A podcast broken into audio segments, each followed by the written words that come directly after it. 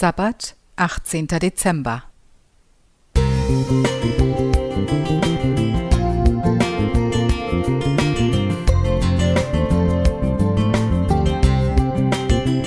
Ein kleiner Lichtblick für den Tag.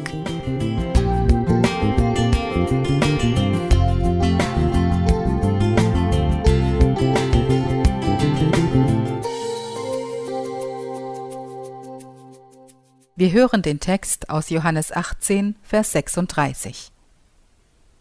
Jesus antwortete, Mein Reich ist nicht von dieser Welt. Wäre mein Reich von dieser Welt, meine Diener würden darum kämpfen, dass ich den Juden nicht überantwortet würde, aber nun ist mein Reich nicht von hier. Das Reich, von dem Jesus hier spricht, ist ganz anders, als wir denken. Es richtet sich nicht nach unseren Vorstellungen, es übersteigt alles, was wir kennen, und erfüllt doch zugleich unsere tiefste Sehnsucht.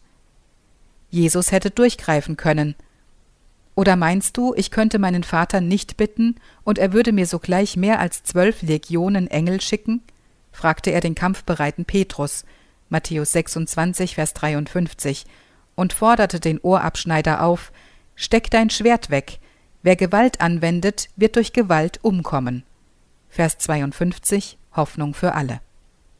Jesus hätte können, wenn er gewollt hätte. Er wählte einen anderen Weg. Dein König kommt jetzt zu dir, er verzichtet auf Gewalt, heißt es daher beim Einzug in Jerusalem, Matthäus 21, Vers 5, Gute Nachricht Bibel. Seine Gegner wussten, dass er hätte können und versuchten ihn. Mache Steine zu Brot, stürze dich vom Dach des Tempels, bete den Teufel für die Herrschaft der Welt an, Steige vom Kreuz und rette dich selbst.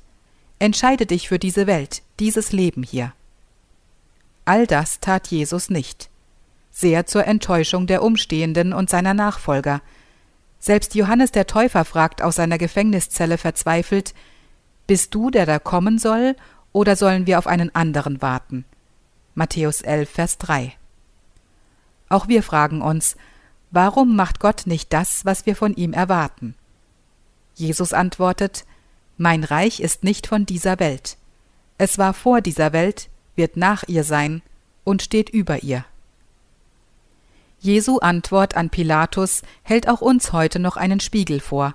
Sie fragt uns, was erhoffst du von dieser Welt? Was möchtest du hier erreichen und wofür kämpfst du?